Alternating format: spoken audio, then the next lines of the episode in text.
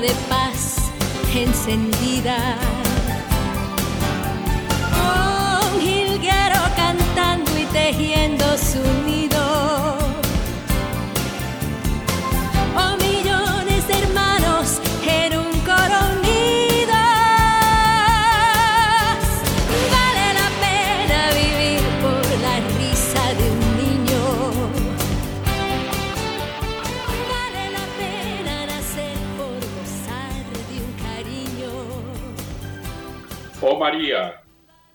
Del mundo nuevo, Madre de los vivientes, a ti confiamos la causa de la vida. Mira, Madre, el número inmenso de niños a quienes se impide nacer, de pobres a quienes se hace difícil vivir, de hombres y mujeres víctimas de la violencia inhumana, de ancianos y enfermos muertos a causa de la indiferencia o de una presunta piedad. Haz que quienes creen en tu Hijo sepan anunciar con firmeza y amor a los hombres de nuestro tiempo el Evangelio de la vida. Alcánzales la gracia de acogerlo como don siempre nuevo, la alegría de celebrarlo con gratitud durante toda su existencia y la valentía de testimoniarlo con solícita constancia para construir, junto con los hombres de buena voluntad, la civilización de la verdad y el amor, para alabanza y gloria de Dios, creador y amante de la vida. Amén. Amados oyentes, qué bueno saludarles, estar con ustedes de nuevo en este espacio de Construyendo Familias para el Amor. Un feliz año para todos, bendiciones en sus familias, en sus proyectos, de todas las cosas buenas en el pensamiento, palabras, deseos de este año. Que Dios los llene primero de bendiciones y luego también de mucha prosperidad. Y saludo muy filial y muy cariñoso al padre Germán Acosta y también a todo su equipo de trabajo allá, a Magola, a Wilson, Luis Fernando, etcétera. Bueno, pues estamos con un tema muy bonito para iniciar el año, como empezar por pensar en la inteligencia, una de esas potencias que Dios regaló al alma del hombre y que nos hace diferentes de los animales, la semejanza con Dios, que tenemos las potencias del alma, que tiene dos potencias, la inteligencia y la voluntad. Hoy vamos a hablar de la educación, o también podemos pensar en formación de la inteligencia. ¿Por qué? Porque es que si no formamos la inteligencia, la inteligencia es algo así como una esponja, que una esponja tú la sumerges en un líquido y ella observa, absorbe lo que es el líquido. Si es, una, si es agua, pues se llena de agua. Si es un jugo, se llena de jugo. Si es eh, eh, aceite, se llena de aceite. Si es un veneno, se llena de, de, veneno. Así que más o menos lo mismo es la mente. Entonces, si la mente no la educamos, no la formamos, no la nutrimos con agua limpia, con fuentes limpias del Salvador, con fuentes limpias de Cristo, con naturalidad en la vida, sin, ser, sin amargarnos la vida, sin ser amargados, sin ser aburridos, sino con una intencionalidad de, de utilizar la mente, de utilizar la inteligencia, primeramente para conocer la verdad y el bien, para conocer a Dios, que para eso nos la regaló, porque si no nos hubiera regalado la inteligencia, no nos podía pedir que lo conociéramos. La inteligencia es la capacidad que tiene el hombre de conocer, de aumentar conocimiento, de ir descubriendo verdades, de ir descubriendo la misma ciencia humana. Miremos el avance científico que hay en todos los aspectos hoy en día. Yo creo que nunca la humanidad había estado tan avanzada en conocimientos científicos, pero paradójicamente, con tanto avance técnico, eh, con tanta rapidez en las comunicaciones. Yo creo que nunca antes el hombre había estado tan alejado de Dios, porque se ha dejado absorber por asuntos que la inteligencia descubre y que son muy buenos, que son muy atractivos, pero se nos comen el tiempo de la vida en cosas insustanciales, en cosas que no tienen sentido, y dejamos de, tener ansias por conocer a Dios. Es lo propio de la inteligencia porque no define para qué creó Dios al hombre. Nos dice que para que, que quiere que todos los hombres se salven y lleguen al conocimiento de la verdad, ahí está la inteligencia. Sin la inteligencia, ¿cómo podemos llegar al conocimiento de la verdad? Y la verdad es el mismo, la verdad es el mismo Dios.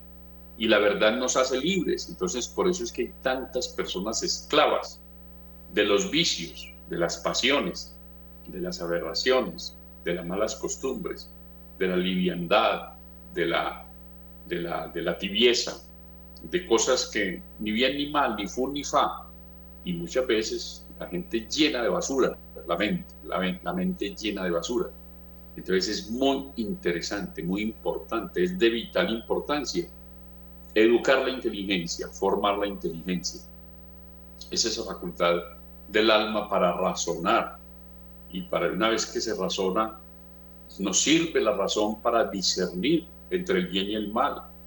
Todos esos dones del Espíritu Santo, el don de inteligencia, el don de sabiduría, el don de consejo, el don de ciencia, el don, todos esos dones necesitan primero que hayan pasado por la inteligencia para uno ver la importancia incluso para vivir todas las virtudes cristianas. Uno necesita la inteligencia, ¿por qué rezar? Por ejemplo, porque, ¿cuál es la razón para rezar? ¿Por qué creer en un ser superior? ¿Por qué amar a un ser superior? Eso lo da la razón. La razón nos va ayudando a discernir el para qué de las cosas y el por qué de las cosas. Entonces, la importancia de formar la inteligencia. Solo el hombre, el ser humano, puede razonar. Los animales no pueden razonar, por eso son animales. Tienen un alma racional, tienen un alma mortal, que apenas muere el animal, que muere su, su cuerpo, pues muere también su alma porque es un alma mortal. No pueden razonar. Piensan eh, lo, lo, que necesitan instintivamente para defenderse, para defender, eh, para defender la vida, para defender su prole, para buscar el alimento y no más. Y cumplen unos ciclos que son de la naturaleza y ellos se acuestan a tiempo, se levantan a tiempo, todos los animales lo hacen a tiempo. Miren los pajaritos nomás, cómo se levantan al amanecer, cantan, buscan comida y luego están por ahí volando y de un sitio a otro, ya cantan menos, ya también se reposan, se acicalan y tal, y por las tardes vuelven otra vez a buscar alimento, vuelven y cantan un poquito, ya menos que por la mañana, y apenas empieza a oscurecer se recogen todos, y cumplen sus ciclos, el hombre no el hombre puede estar pensando y trabajando y desarrollando situaciones las 24 horas del día. Entonces, por eso tenemos mucha gente en el mundo que trabaja nocturnamente, otros en el día, otros por la mañana, otros por la noche, etc. El hombre es el ser de la creación que puede razonar, porque Dios nos dio esa facultad para conocerlo. El catecismo antiguo que me tocó a mí cuando el río Bogotá no venía por allá, por el sur, hace muchos años eh, ese catecismo nos enseñaba que para qué creó Dios al hombre. Y decía, Dios creó al hombre para conocer, amar y servir a Dios en esta vida y luego verle y gozarle eternamente en el cielo.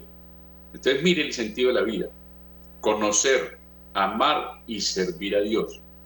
Que nadie puede amar lo que no conoce. Si no podemos, si no conocemos a Dios, ¿cómo lo vamos a amar? Y si no lo conocemos y no lo amamos, ¿cómo le vamos a servir? No podemos, no podemos. Entonces miren la importancia de formar la inteligencia. Se habla mucho del uso de razón, que los niños ya tienen uso de razón. Cuando los niños ya tienen el uso de la razón, ya empieza a ser un poco más libre, porque, porque tiene un poco más de verdad.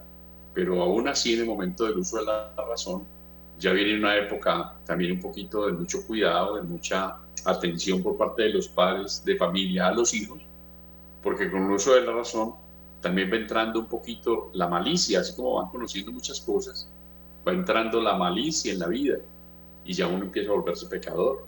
Y con, cuando llega la malicia se acaba la delicia, la delicia de la niñez, la, delicia de un alma limpia, la, la delicia del alma pura el hombre va perdiendo esa belleza del bautismo, del alma del bebecito recién bautizado. Va perdiendo esa belleza con el pecado, vuelve a afear el alma, a ensuciar el alma. Entonces necesitamos también ahí que los niños lleguen al uso de la razón con buenas razones para ser buenos. Y nosotros los padres somos los salvaguardas, los guías, los vigilantes, los celadores, cuidadores amorosos de los hijos debemos cuidarles su inteligencia desde niños, nutrirles la inteligencia desde niños con cosas buenas, con cosas positivas, pero que sean alegres, que gocen con lo que pueden gozar, que sean niños, pero que vayan planteándose preguntas serias, con la razón, que vayan razonando. ¿Por qué es bueno ser ordenados? ¿Por qué es bueno eh, eh, ser puntuales? ¿Por qué es bueno eh, colaborar en la casa? ¿Por qué es bueno despedirse? ¿Por qué es bueno saludar? ¿Por qué es bueno sonreír a los demás? Todas esas cosas, asearse, estar limpios, tener aseadas sus cosas, todo eso es formación que va involucrada con la voluntad, pero también que tiene mucho que ver con la formación de la inteligencia, porque están entendiendo la razón de las cosas. La, la inteligencia también es el cuidado de la mente, el cuidado de la mente, nutrir la mente. Hay que estar en los cabales para poder aprender y estar en los cabales para poder razonar bien. Si no estamos en los cabales, ya si tenemos un cierto tipo de enfermedad mental, cierto tipo de locura, pues ahí ya en realidad es menos confiable nuestro razonamiento. Por eso a un loco, a una persona enajenada, a una persona enloquecida, pues no se le puede creer lo que dice. Tiene un problema mental, hay que ayudarle a que salga de ese problema mental. Pero a veces nosotros nos enloquecemos nosotros mismos y nos perturbamos la mente nosotros mismos con, con lo que oímos, con lo que leemos, con lo que vemos, con las personas con las que nos relacionamos. Hay personas que lo enloquecen a uno. Y si uno desde niño tiene la mala suerte de enredarse con una persona que piense mal, que tenga malos pensamientos, que tenga malas razones en su vida, que razone mal y que, y que como razone actúe mal, pues nos, se nos pega eso a nosotros. La basura se pega la basura se pega, dime con quién andas y te diré quién eres. Nosotros tenemos en la mente tres estados, el estado consciente, el estado inconsciente y el estado subconsciente. El estado consciente es que somos conscientes de nuestra existencia, somos conscientes de nuestra mente. Tú en este momento que escuchas este programa estás conscientemente escuchándolo. Yo estoy conscientemente emitiéndolo, transmitiendo un conocimiento transmitiendo unas razones, unas verdades, unos pensamientos, y tú los estás aceptando, los estás escuchando y razonando.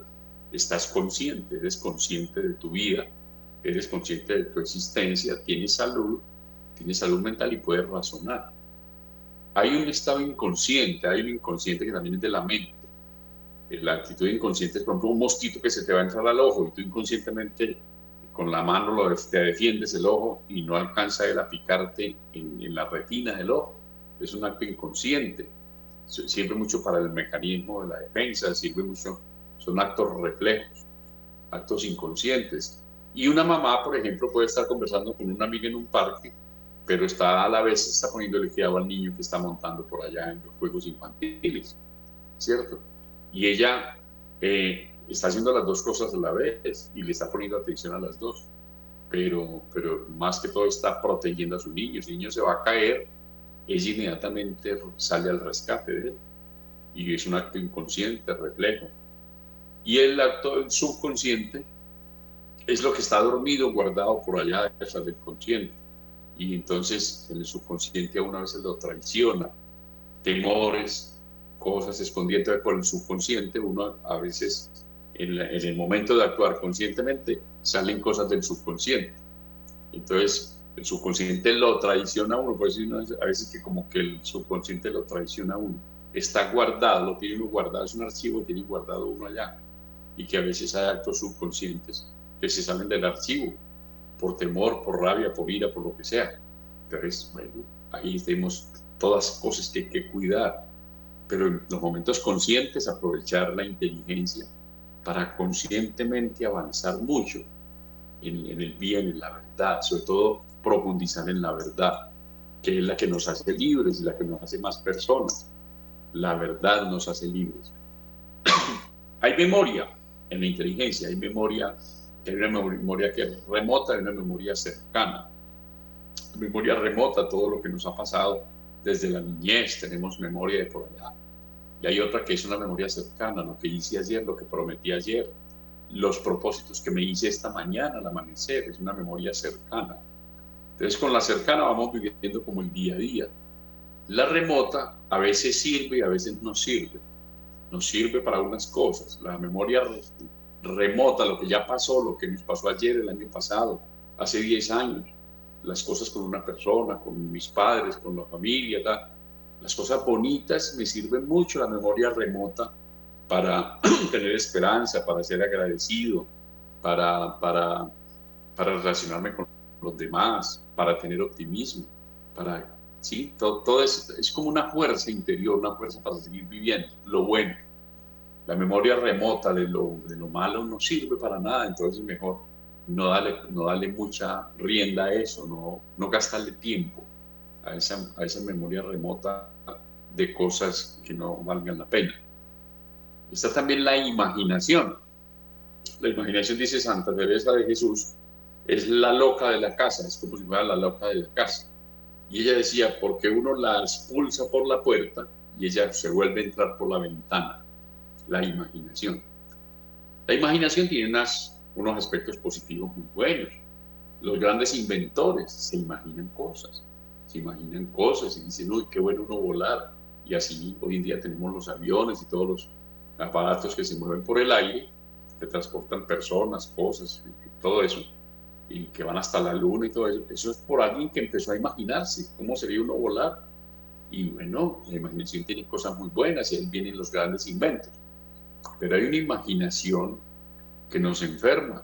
Cuando uno empieza a imaginarse lo peor, ya son enfermedades mentales, que empieza a imaginarse lo mejor, que viene ya el pánico, el pánico de las cosas. Entonces le tiene unos miedos y fobias a las, a las cosas. Entonces, de pronto si salgo me atracan, si salgo me dan escopolamina o me van a quitar la voluntad o si salgo entonces eh, hay malas influencias, tengo que pasar por sitios y la gente se va llenando de temores, cosas que no existen pero que la imaginación está ahí haciendo su parte. Y la persona celosa, por ejemplo, la persona que es enfermizamente celosa, que tiene celos enfermizos, entonces que empieza a cuidar su, su, su esposo, su esposa, sus hijos, y empieza a imaginarse lo peor, pues una persona que sufre mucho, porque en todo momento está imaginando lo peor. Entonces esa imaginación así no sirve para nada, eso no sirve para nada. Entonces hay que educar la imaginación también. Estoy imaginando, muchas cosas negativas, pues cambio, cambio el chip, me pongo a escuchar una cosa positiva, a escuchar un programa de estos, a escuchar una buena predicación, una buena música, algo que me tranquilice el espíritu. Esa la imaginación. Los pensamientos. Hay pensamientos buenos, pensamientos agradables, pensamientos desagradables, pensamientos que no son ni buenos ni malos, simplemente tenemos la, ocupada la mente en el pensamiento en algo y es muy bueno que estemos pensando siempre en algo. Pero, pero inicialmente la mente nos la dio Dios, el pensamiento nos lo dio para pensar en Él. Estoy pensando en Dios, estoy pensando en su amor, estoy pensando en Dios, estoy pensando en su amor, dice una canción. Nuestros pensamientos debían estar puestos siempre en Él. Un buen judío en la época de Cristo, eso era lo que hacía. Los patriarcas estaban pensando siempre en Dios, agradeciéndole, diciéndole salmos, diciéndole cosas bellas.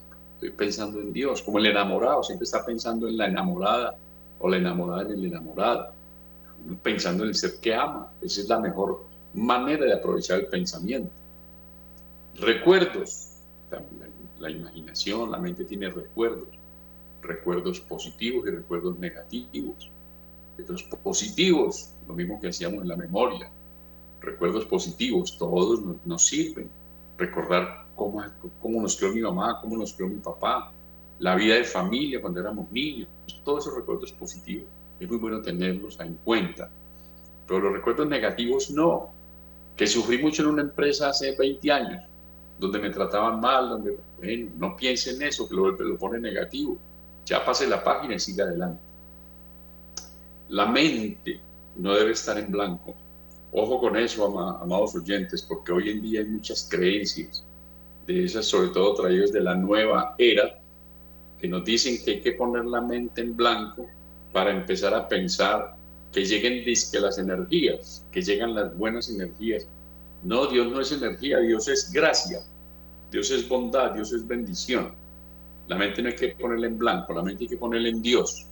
La mente no puede estar en blanco. Si tú pones la mente en blanco, el que llega a ocuparla cuando la deja vacía es el maligno, que llega con sus, con sus basuras, que llega con sus creencias, con sus ciencias ocultas, con sus misterios, con sus, con, con sus hechicerías, con todo eso. Por eso tantas personas pensando hoy en día en la cantidad de ocultismo que hay y perdiendo la fe, perdiendo la fe y decorando la casa con técnicas diabólicas y todas esas cosas y angelologías cosas. Pues ponen la mente en basuras. La mente no está puesta para ponerla en blanco. Si la pones en blanco, se pone de negro, se pone de negro. Llega el negro y la llena de negruras. No, la mente está puesta para pensar en Dios, para pensar en la luz, para pensar en lo bueno, para pensar en lo positivo. Para eso es la mente, saber de Dios. El que más sabe de Dios, más lo ama. Y el que más lo ama, más se dedica a servirle. Porque es imposible, es imposible conocerlo y no amarlo. A Dios es imposible conocerlo y no amarlo. Y es imposible amarlo y no seguirlo. Amarlo y no seguirlo. Uno, y, y es imposible seguirlo, amarlo, seguirlo y no servirle. ¿Y cómo le servimos? Pero eso parece como un contrasentido. Si Dios es infinito y ya es completo, si es la infinitud, si es la perfección, si ya está en plenitud, ¿qué necesita que las criaturas que Él creó le sirvan? Pues así es de humilde, porque es infinitamente humilde. Siendo Dios, sin necesitar nada, cuenta con tu oración, cuenta con la mía, cuenta con tus buenas obras, cuenta con las mías, cuenta con que hagamos obras de misericordia unos por otros, que nos comprendamos, que nos queramos, que nos respetemos, que nos ayudemos, que nos cuidemos, que nos enseñemos, que nos demos, que recibamos, que demos amor, recibamos amor, que hagamos todas las obras de misericordia. Eso es servirle a Dios. Porque quien le sirve al prójimo le está sirviendo a Dios. No es que todos somos de Él. Qué bonito eso. Entonces mire la importancia de formar la inteligencia. La importancia de formar la inteligencia. Eh, con la inteligencia sabemos para dónde vamos. Entonces la mente no debe estar en blanco. La inteligencia es el medio para llegar al conocimiento. Dios lo que quiere es que tengamos el conocimiento de Él, que todos los hombres lleguen, que todos los hombres se salven y lleguen al conocimiento de la verdad. Sin, sin, sin, ver, sin la inteligencia no podíamos obtener el conocimiento, porque el medio para el conocimiento es la inteligencia. Entonces hay que buscar un conocimiento positivo, propiciar conocimientos positivos. Mira, por ejemplo, cuánto tiempo pierden tus hijos en el Internet y, y, y si eso que están leyendo y viendo ahí será positivo o será negativo, o será destructivo.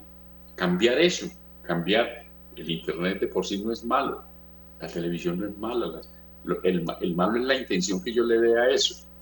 Pero ahí hay una cantidad de cosas buenas. Entonces enseñar a los hijos a, buscar en el Internet cosas buenas, en la televisión cosas buenas, en, en, todos los medios audiovisuales cosas buenas. Eh, cada cual es como el que llega a un supermercado. hay gente que compra cosas que le van a hacer daño, otros compran cosas que les van a hacer bien. Enseñar a los hijos a escoger el bien, dentro del bien y el mal, para, para nutrir su inteligencia. Hay conocimiento perverso. Hay gente que sabe mucho de perversidades, de crímenes, entonces que son profesionales del crimen, qué tristeza.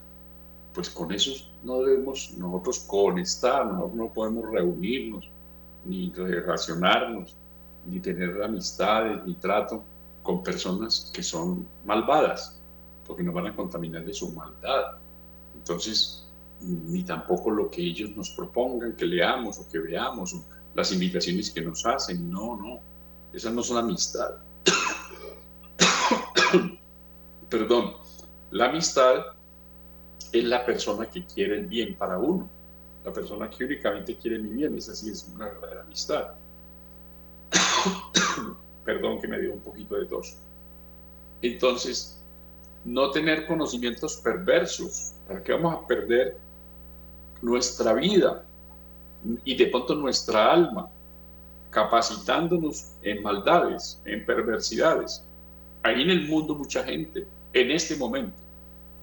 Mientras tú estás oyendo un programa que te edifica, que te, que te, que te hace mejor persona, hay personas que están reunidas tramando cosas, tramando crímenes, tramando maldades para dañar a la misma humanidad, al mismo hombre. Y personas muy poderosas. Entonces, personas malvadas, tienen conocimientos perversos.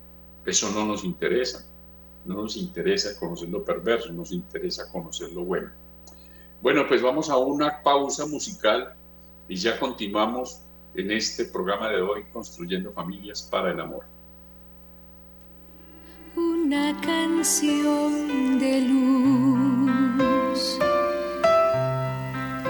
para ti, estrella matinal.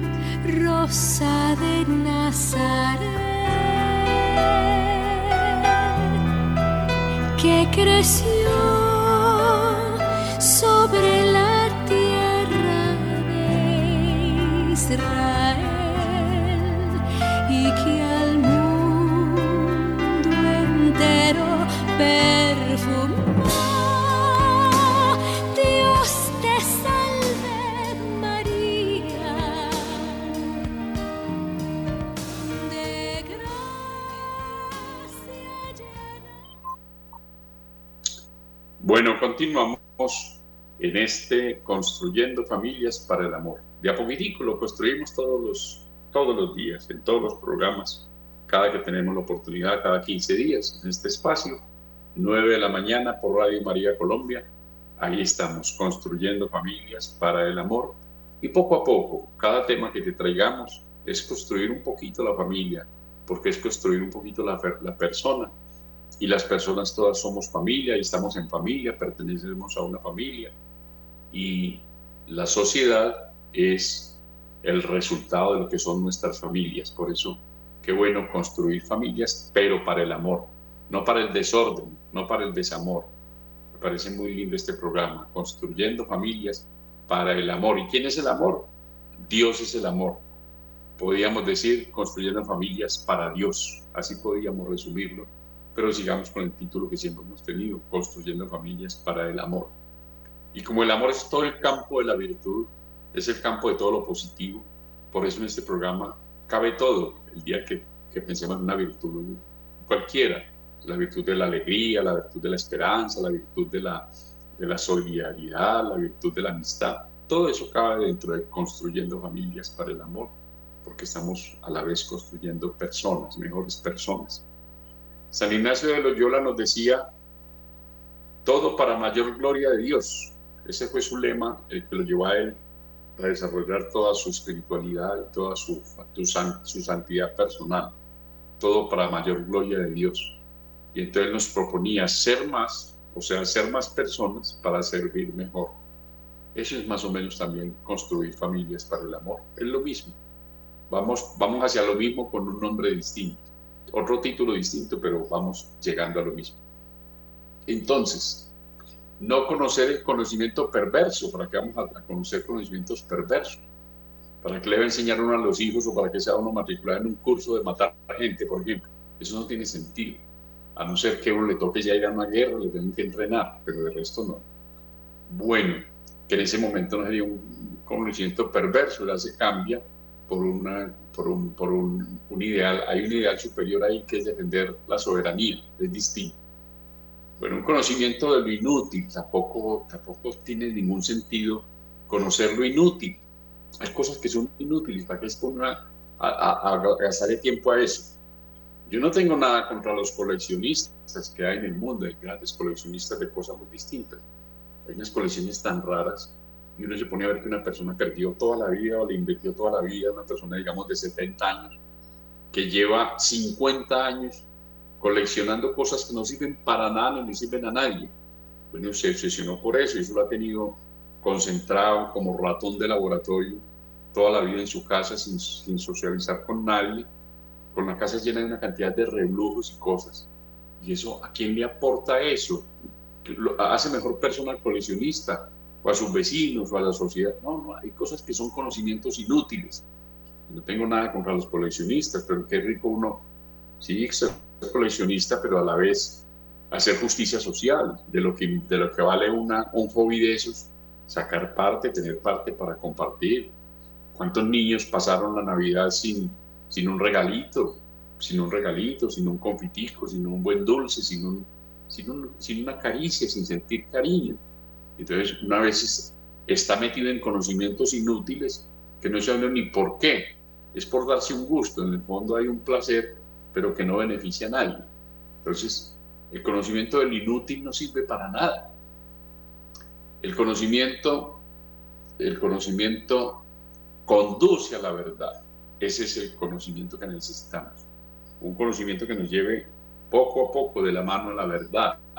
Una persona que todos los días, por ejemplo, se proponga escuchar una buena homilía por internet, si es que no puede ir a misa, si no puede ir a la Santa Misa, pero todos los días desde su casa o desde su trabajo saca un ratico y escucha una buena homilía del Evangelio del día de un buen sacerdote que le guste, ahí va edificando su vida, se va, se va aproximando poco a poco a la verdad. Y cuando pasen tres años y todos los días lo hace, le ha dado una vuelta al Nuevo Testamento, porque la liturgia de la misa en tres años le da la vuelta a todos los cuatro evangelios. Entonces es una persona que ha tenido un conocimiento de Cristo, ha tenido un conocimiento de la verdad poco a poco, en pequeñas dosis. Entonces, ir hacia el conocimiento de la verdad, la liturgia de las horas, la liturgia de las horas nos dice cosas bellas, preciosas sobre Dios todos los días. Y vamos conociendo la verdad y nos vamos enamorando del que debemos estar enamorados. Estamos, estamos con el que es y donde es. No estamos en el lugar equivocado. La inteligencia nos sirve para discernir entre el bien y el mal. Eso sí que es importante hoy en día. Saber qué es el bien y qué es el mal lógicamente, preferir eh, vivir y promover el bien y mantenernos en el bien y rechazar el mal y enseñarle a quienes debemos enseñarles qué es lo malo. Eh, no te metas en ello, eso es malo, ese camino es mal, por ahí vas mal. tenemos una responsabilidad muy grande los padres, los formadores, los abuelos, los padrinos. Es un tema para revisar en este momento los que somos padrinos, que tenemos ahijados cuánto cuidamos los ahijados, cuánto sabemos de ellos, cuánto hace que no los tratamos, cómo los tratamos, porque hay una responsabilidad. Ser padrino de alguien de, su, de su bautismo o de, o, de la, o de la confirmación o del matrimonio, eso no son cosas así sacadas del azar que llegaron así. Eso lo ha querido Dios, eso lo ha querido el Espíritu Santo.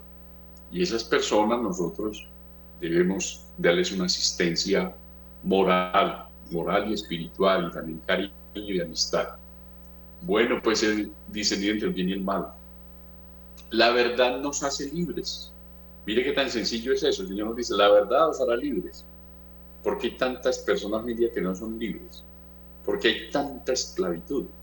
Hay mucha esclavitud. Parece que es que es la época en que la humanidad es más libre. No, ahorita no es la época en que es más libre. Yo, en lo que me conozco, yo veo que la humanidad ahora es más esclava que antes, es mucho más esclava que hace 50 años, porque ahorita está la esclavitud de la marihuana, la esclavitud del bazuco, la esclavitud del fentanilo, la esclavitud de la drogadicción, la esclavitud del alcoholismo, la esclavitud de la sexualidad desenfrenada, la esclavitud de la rumba, la esclavitud de la infidelidad conyugal, la esclavitud de la promiscuidad, la esclavitud de los deportes extremos, la esclavitud de los vagos, la esclavitud de los vividores que no quieren trabajar y no quieren ayudar a los padres para nada, que quieren que los papás los mantengan. Una cantidad de esclavitudes, placeres, el, el hedonismo, eh, una civilización esclava del hedonismo, hedonismo con H, quiere decir como la ingeniería del placer. Disfrutar el máximo placer al mínimo de esfuerzo quiero pasar lo más rico que pueda en este mundo, pero no estoy dispuesta a hacer nada por nadie, ni a trabajar por nada, ni y, cuando gano dinero no compartirlo con nadie, únicamente es para mí, para mis placeres. Entonces siempre estoy endeudado pagando cosas que no sirven para nada, lleno de cosas sin amor, ¿cierto? Y nos dice el Señor, ¿de qué le sirve al hombre ganar el mundo entero si pierde su alma?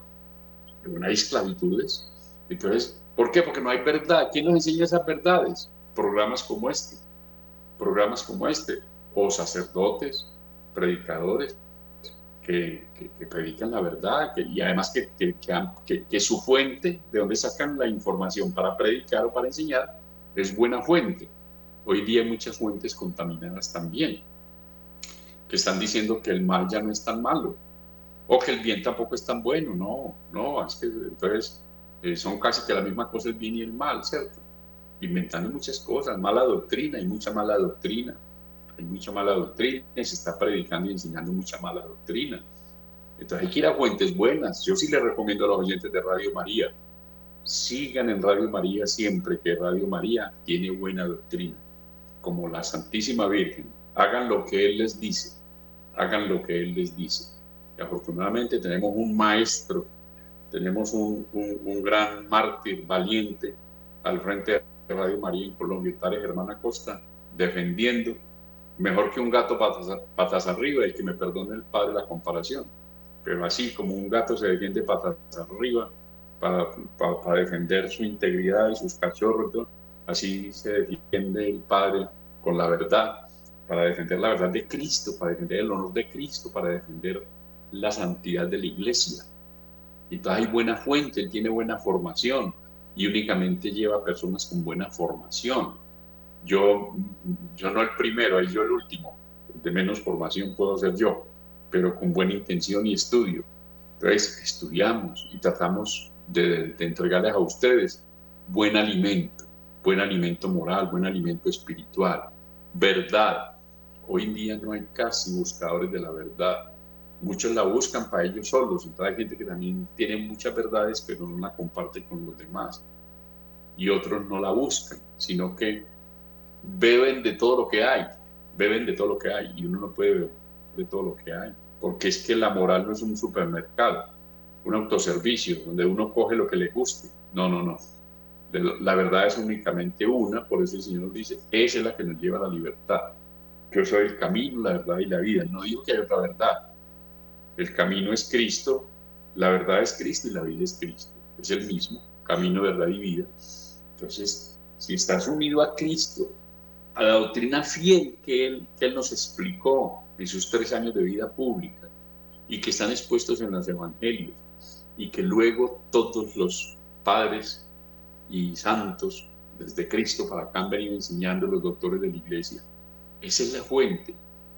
Por eso nos previene San Pablo, aunque un ángel viniera a decirte otro evangelio distinto al que lo que estamos predicando, ese no es, ese no es un ángel, no lo creas, es el diablo.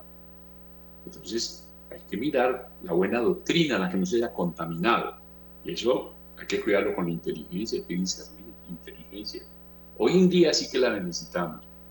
Yo pienso, porque el tiempo va avanzando después de este programa, nos quedan como unos 10 minuticos o algo así, eh, que vamos pensando como conclusiones, el Espíritu Santo, pedir mucho el Espíritu Santo que nos asista con sus dones y con sus frutos, porque el Espíritu Santo que mantiene la iglesia también mantendrá nuestras almas a las personas que quieran de verdad seguir al Señor en espíritu y en verdad.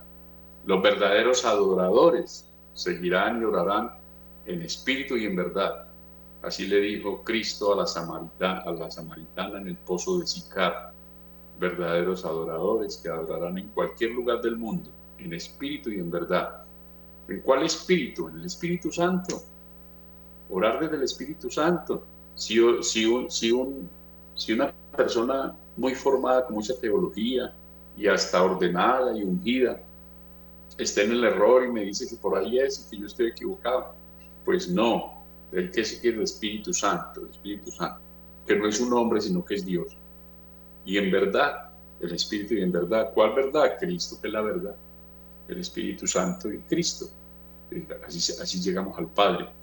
bueno, entonces el conocimiento conduce a la verdad. Mire, un ejemplo, yo a veces he puesto este ejemplo aquí.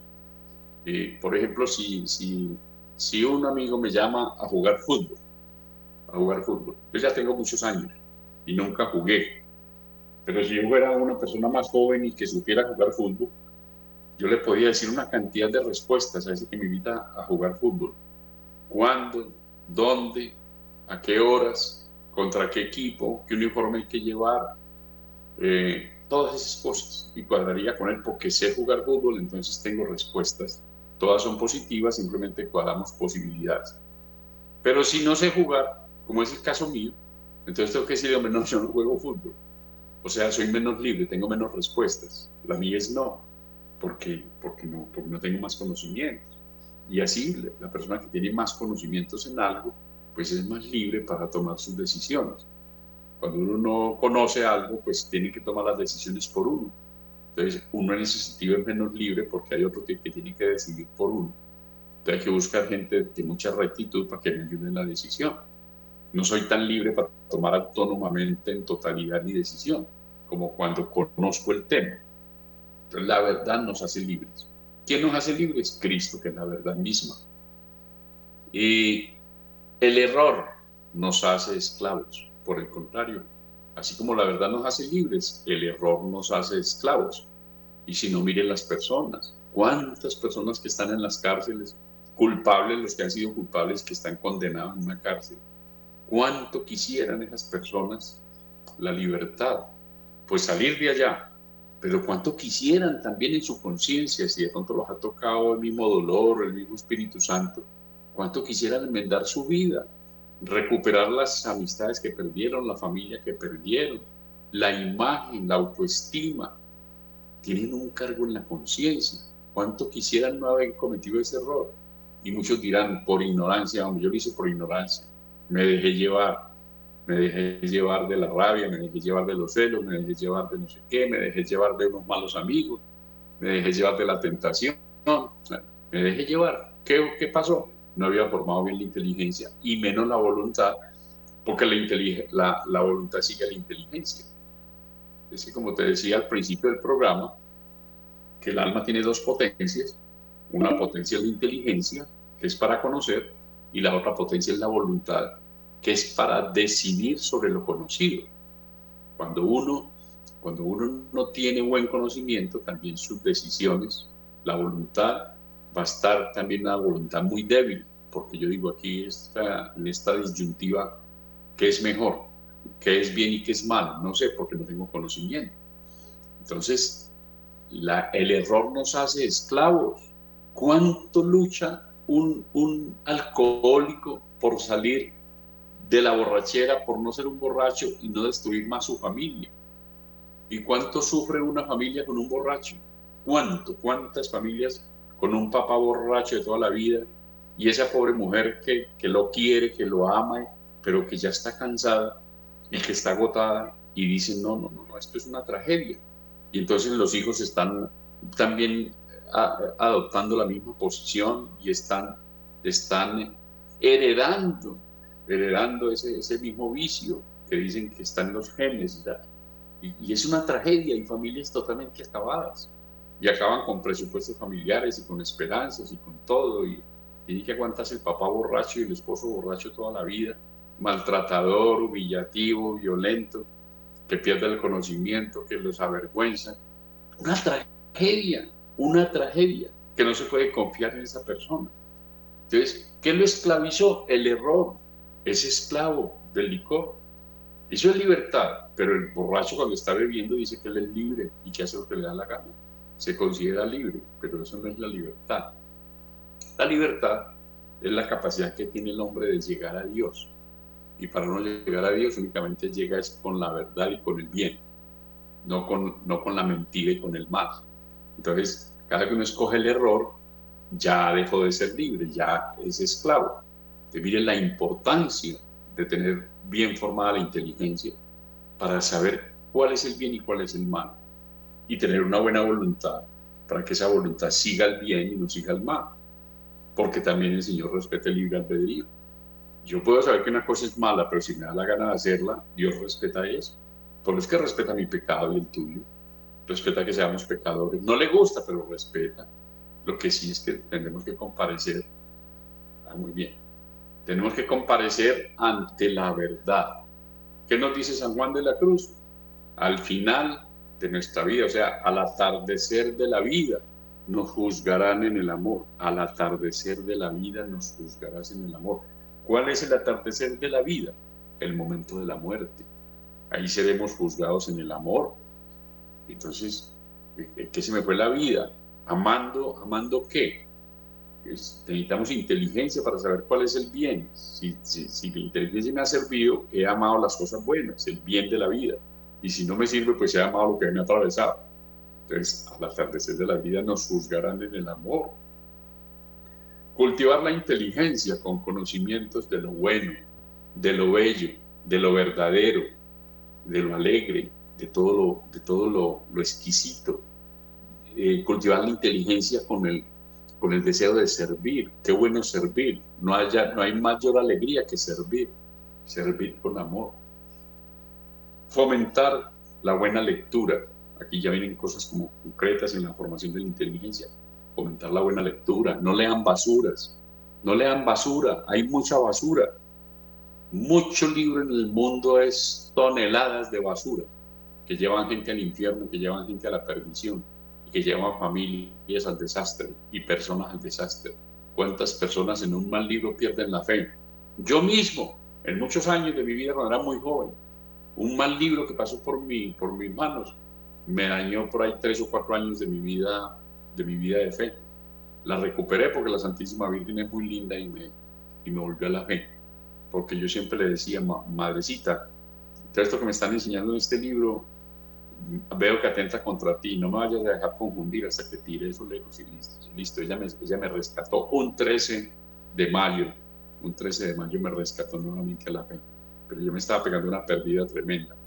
Luego comprendí que el Señor me permitió conocer todas esas, todas esas equivocaciones para en la consulta familiar poder entender lo que la gente hoy en día también está en esas y yo poder entender qué dicen esos libros, ¿cierto?